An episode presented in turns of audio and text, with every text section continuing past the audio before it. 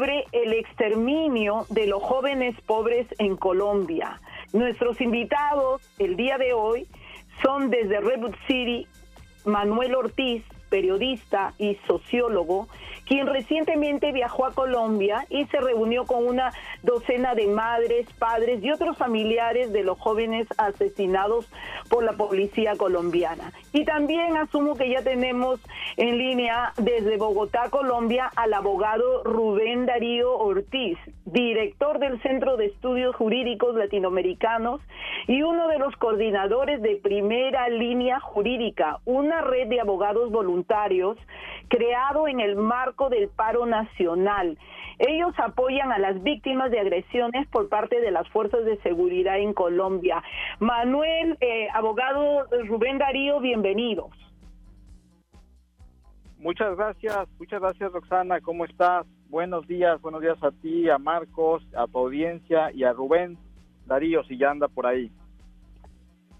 Así es, muy buenos días. Eh, Roxana, muchísimas gracias por la invitación. Un gusto saludar también a el amigo Manuel, a quien tuvimos hace poco aquí en Colombia y bueno, estamos a disposición.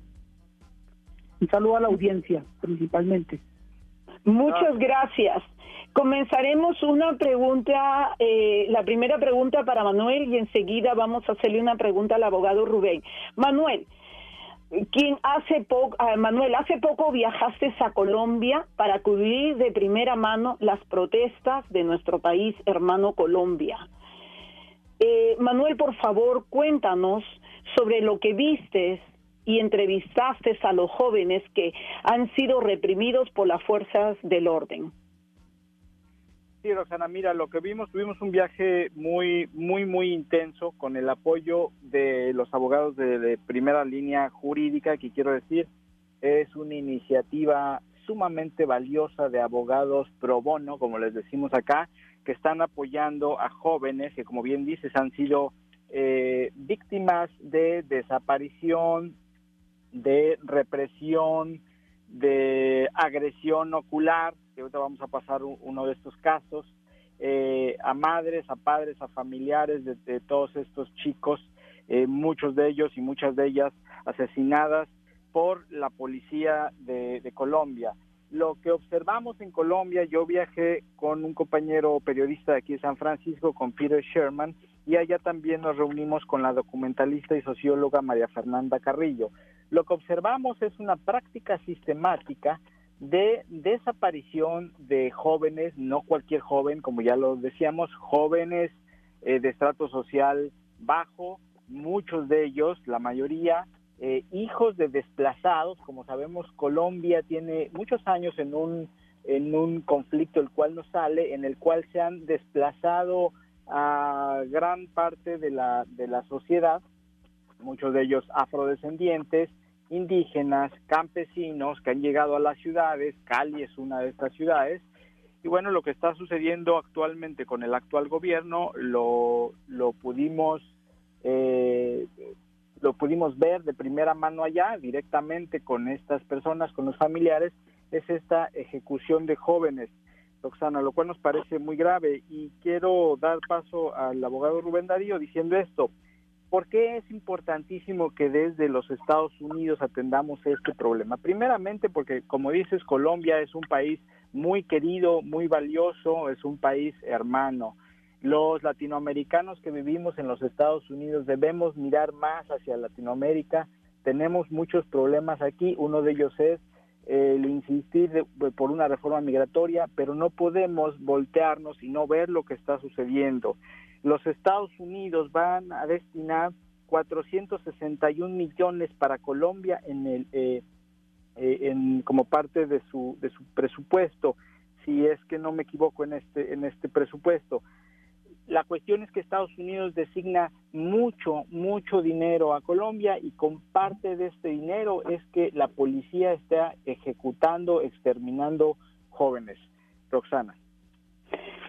Muchísimas gracias, este Manuel, por tan excelente explicación. Abogado Rubén Darío, ¿por qué el gobierno de Colombia quiere silenciar de esta manera tan arbitraria y arremete contra los jóvenes.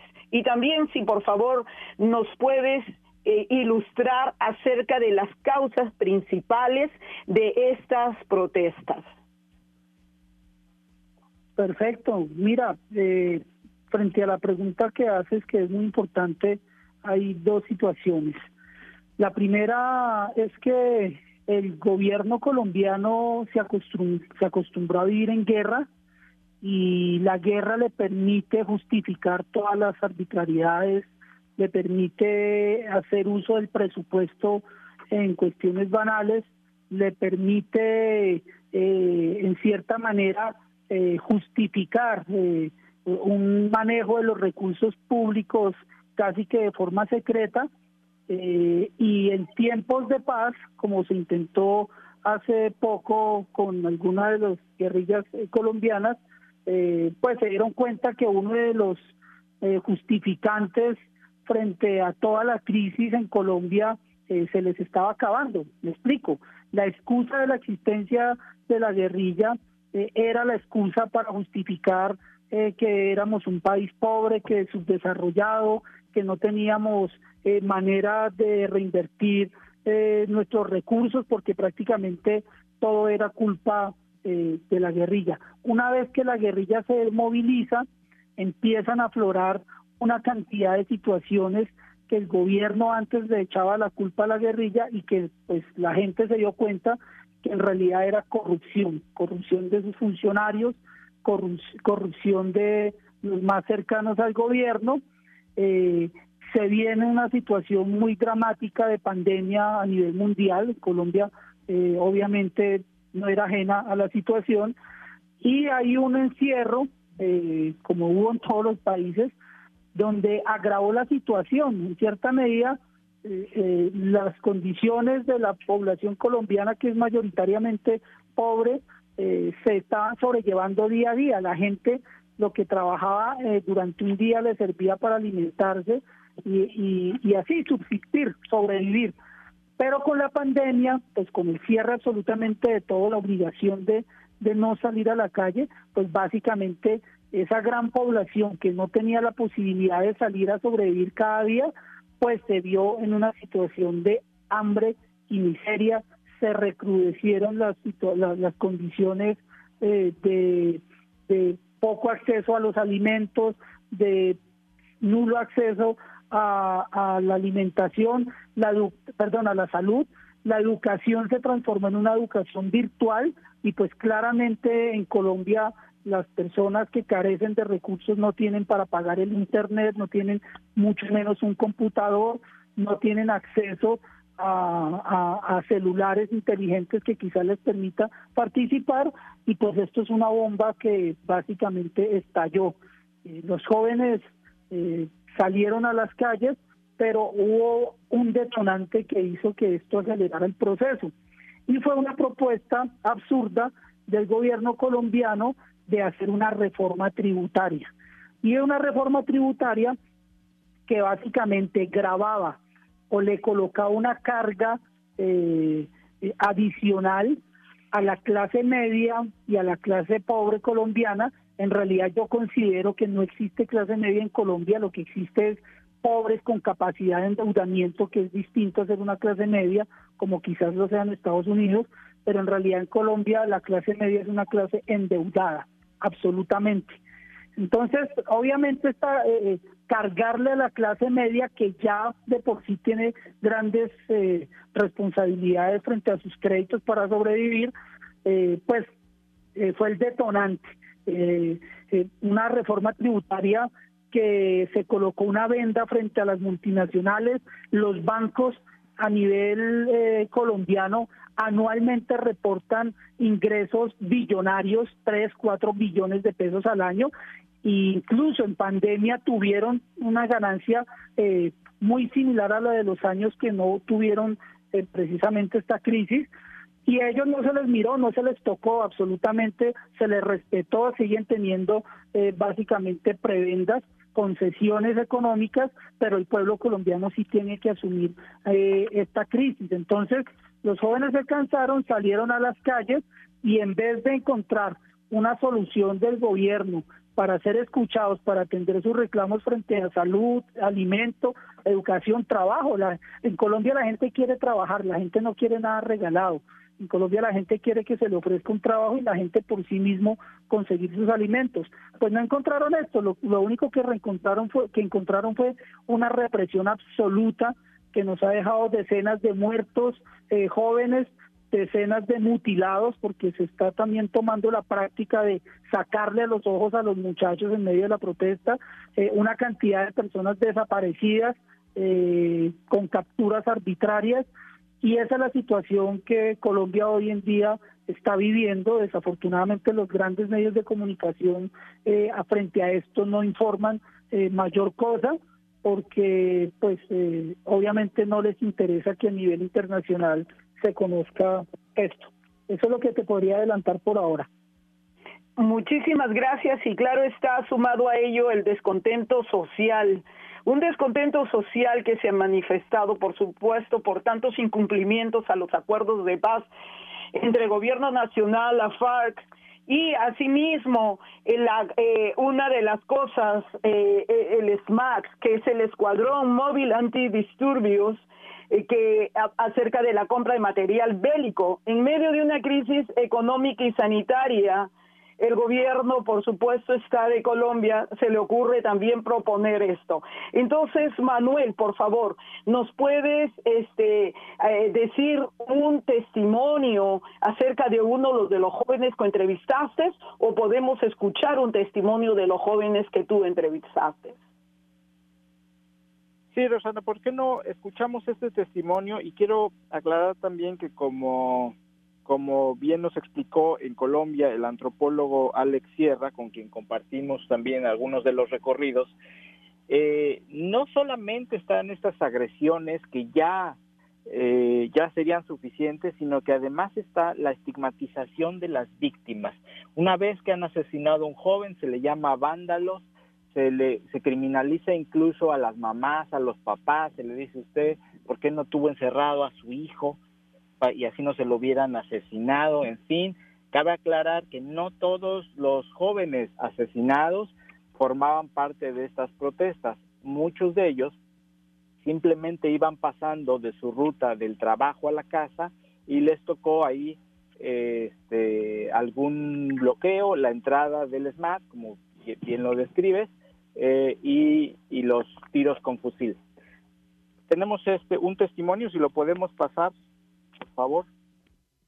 Mi labor, pues, en dirección hacia mi hogar, eh, habían unas manifestaciones. La cara, la cara, le dispararon a la cara a un manifestante.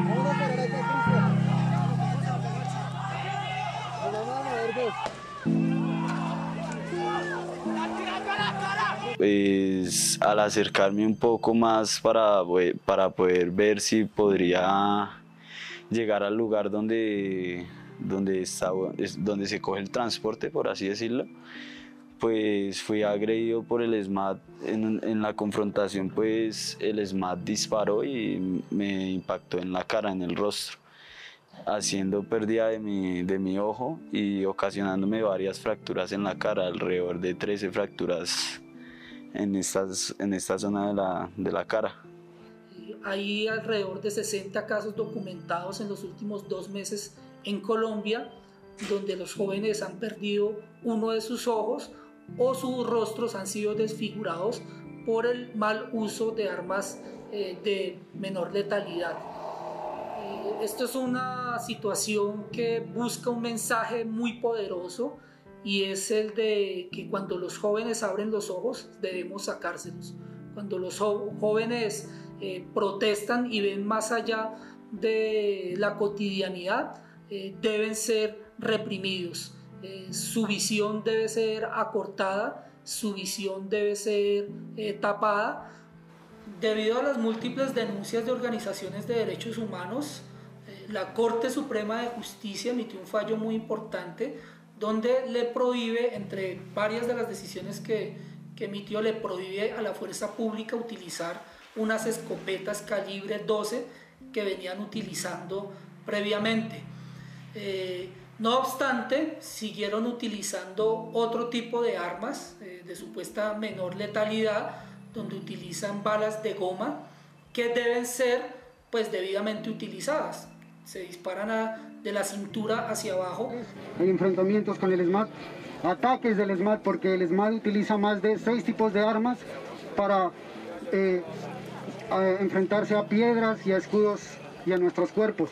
Este, estas armas cuando se disparan a la cara de una persona, pues básicamente va a generar eh, lesiones que pueden terminar en la pérdida de los ojos o que pueden terminar en una fractura, sobre todo cuando los disparos son a corta distancia. Es difícil, es difícil vivir sin un ojo, es complicado. Es como como saber que no, se puede hacer nada más, es una impotencia, es un sentimiento vacío, saber que no, no se puede recuperar algo, no voy a tener la misma capacidad, los mismos reflejos, la misma visión. Me gustaría que pararan, pararan, no continuaran con estas agresiones, no continuaran con esta fuerza desmedida de la fuerza pública que dejen de atacar a los jóvenes, que dejen de hacernos este año.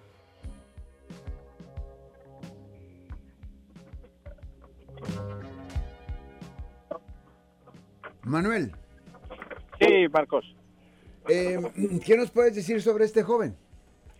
Mira, quien habló es Dylan Yesid Suárez, de 21 años, eh, alguien que soñaba con ser futbolista, fútbol americano, era su deporte. Su sueño se ve obviamente frustrado por esta lesión que le causó el SMAT, como ya se escuchó a corta distancia.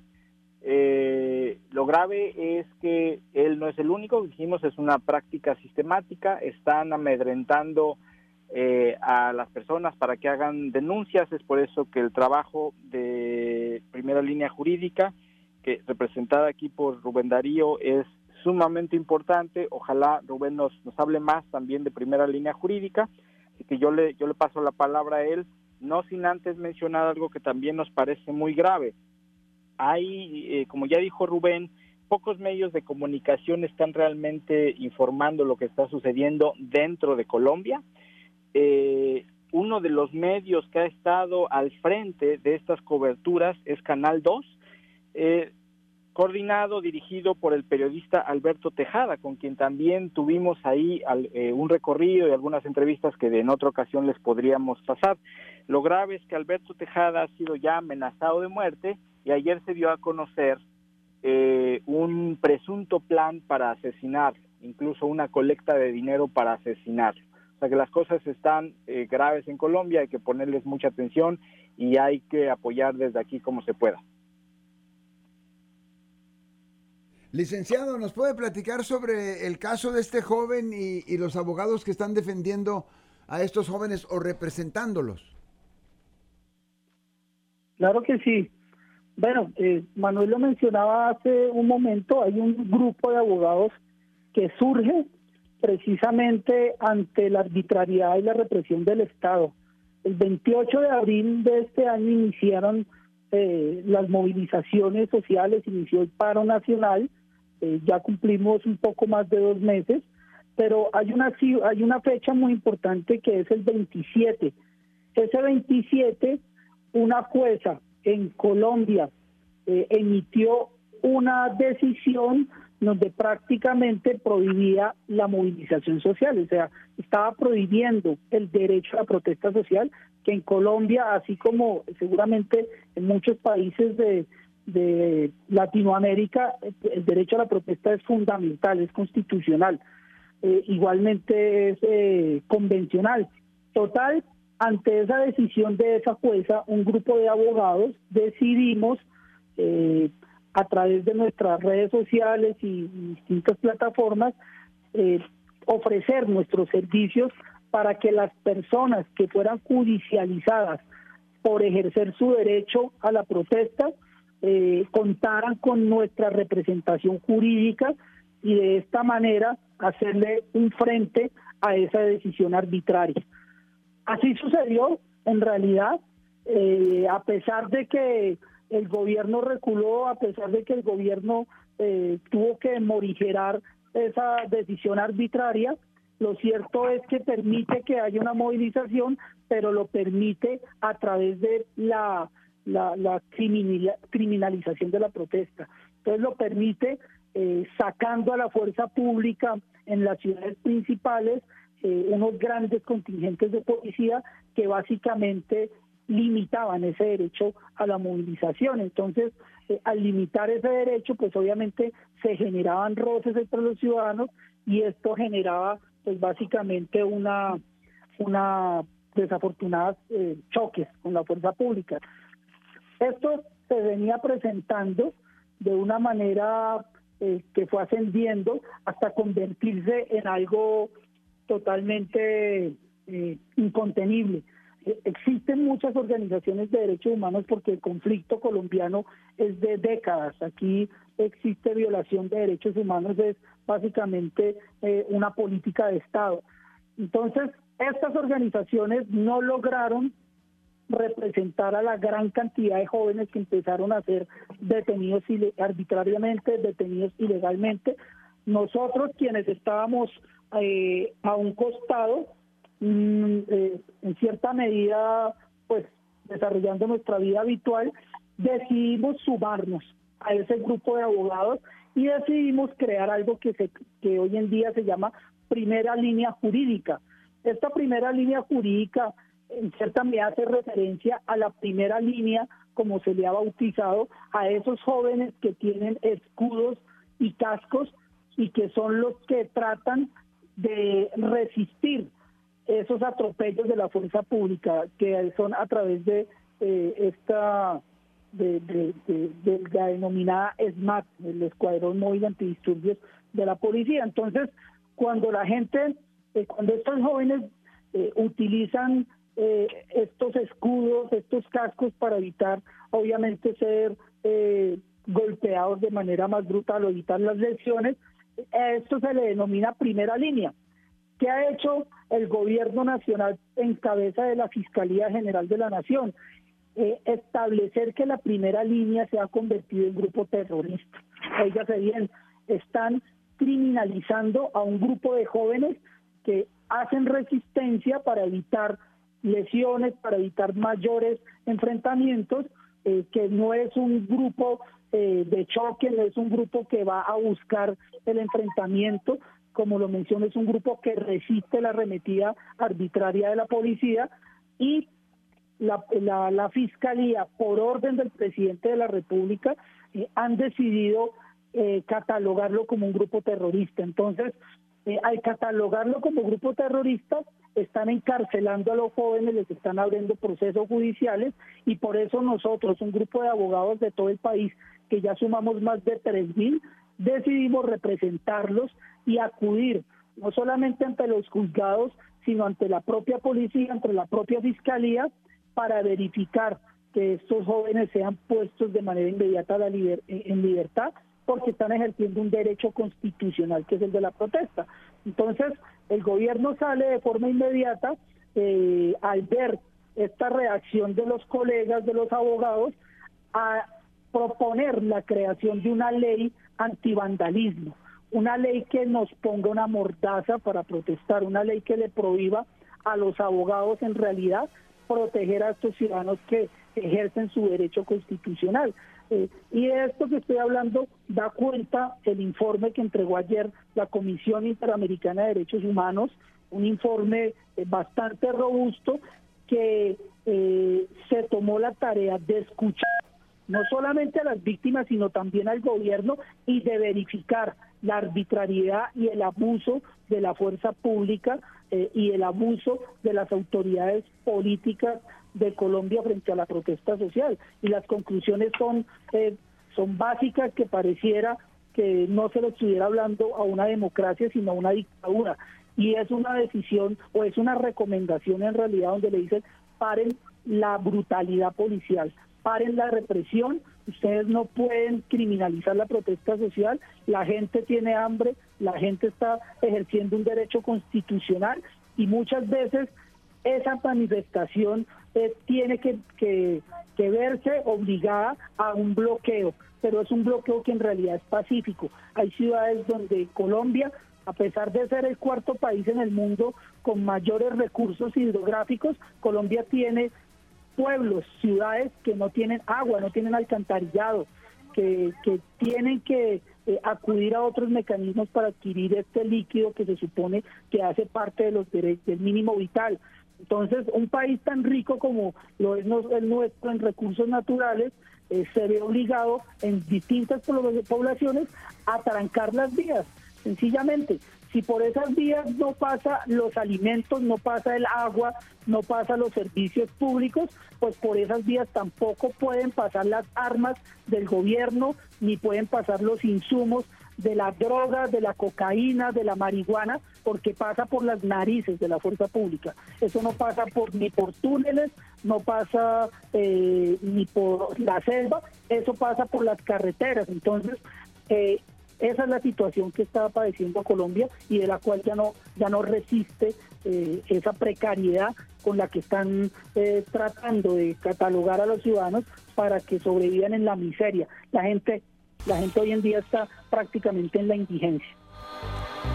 Perfectamente bien, nos estamos acercando a las 11 de la mañana. Lo que vamos a hacer es que vamos a tomar un minuto y medio eh, para, obviamente, la identificación de la estación y luego vamos a regresar ya para cerrar. Tendremos aproximadamente seis minutos después de la hora. Les pido un poquito de paciencia, por favor, eh, a los tres invitados tan especiales que tenemos el día de hoy. Vamos con esto, damas y caballeros, y luego regresamos con todo aquello. Alianza Metropolitan News, tu periódico impreso y digital con notas locales y nacionales que informan y son de interés para los hispanos. Por favor, visítanos en www.alianzanews.com. Eso es www.alianzaconznews.com.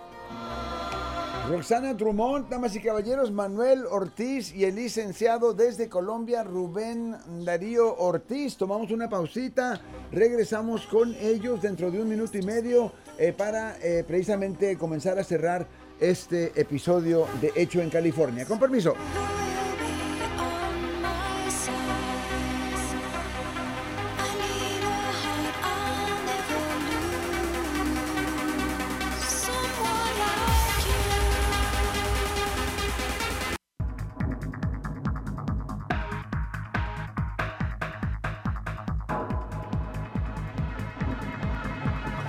Mi nombre es Nena Nelly Sánchez. Soy la madre de joven Cristian Javier Delgadillo Sánchez, que fue abatido en el Paso del Comercio el 4 de junio a las 11 y 40, más o menos.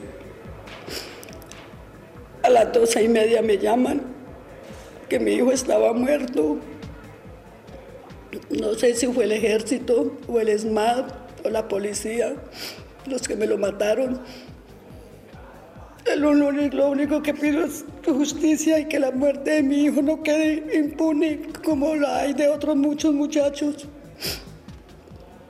Él no era ningún delincuente. Lo único, el único mal que le hacía al mundo era trabajar para sostenerme.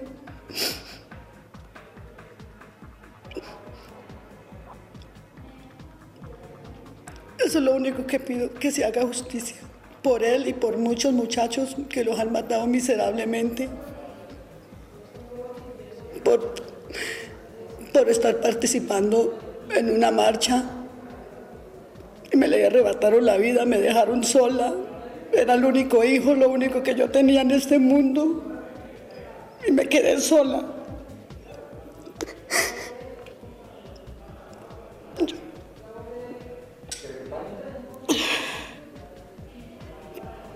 Ya no más.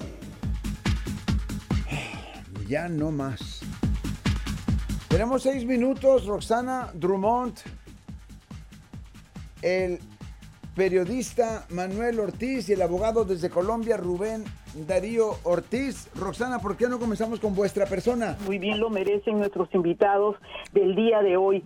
Y es que América del Sur ha sido golpeada casi siempre de esta forma brutal con las acciones de los policías, los militares, la represión sin control, la injusticia, ha sido el común denominador tanto en Chile, en Argentina, en el Perú, y la corrupción, por supuesto, ha sido la bandera de tantos infelices que han llevado al asesinato, a la tortura de tantos jóvenes.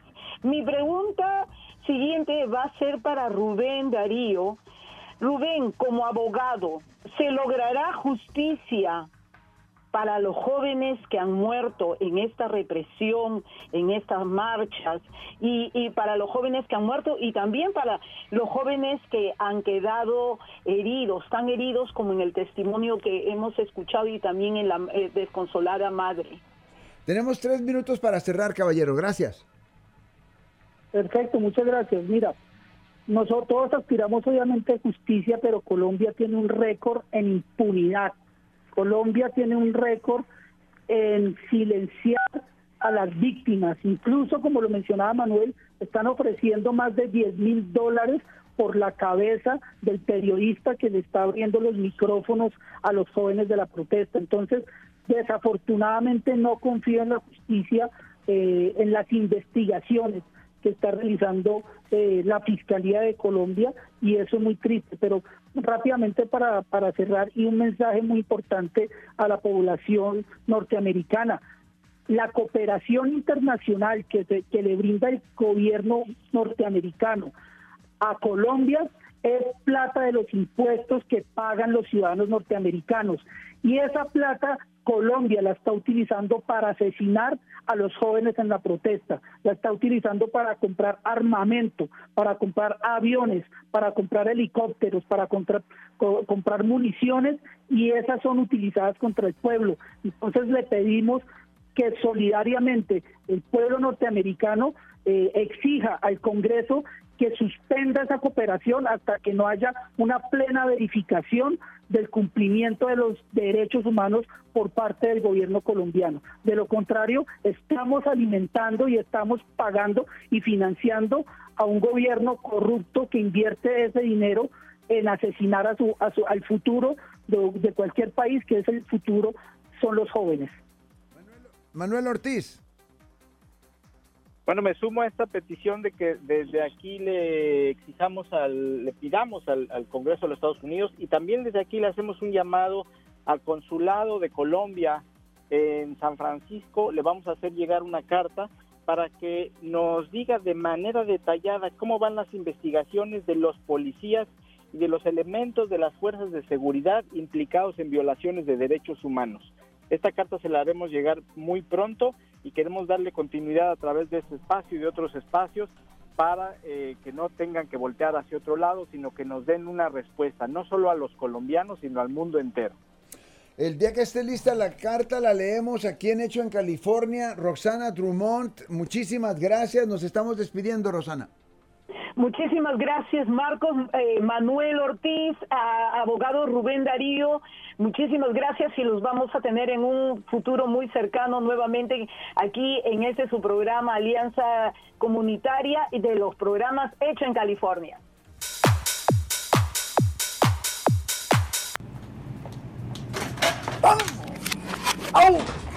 Ay, fui al supermercado y me di un resbalón ahora me duele todo. ¿Qué puedo hacer? Llama al abogado David Huete al 510 459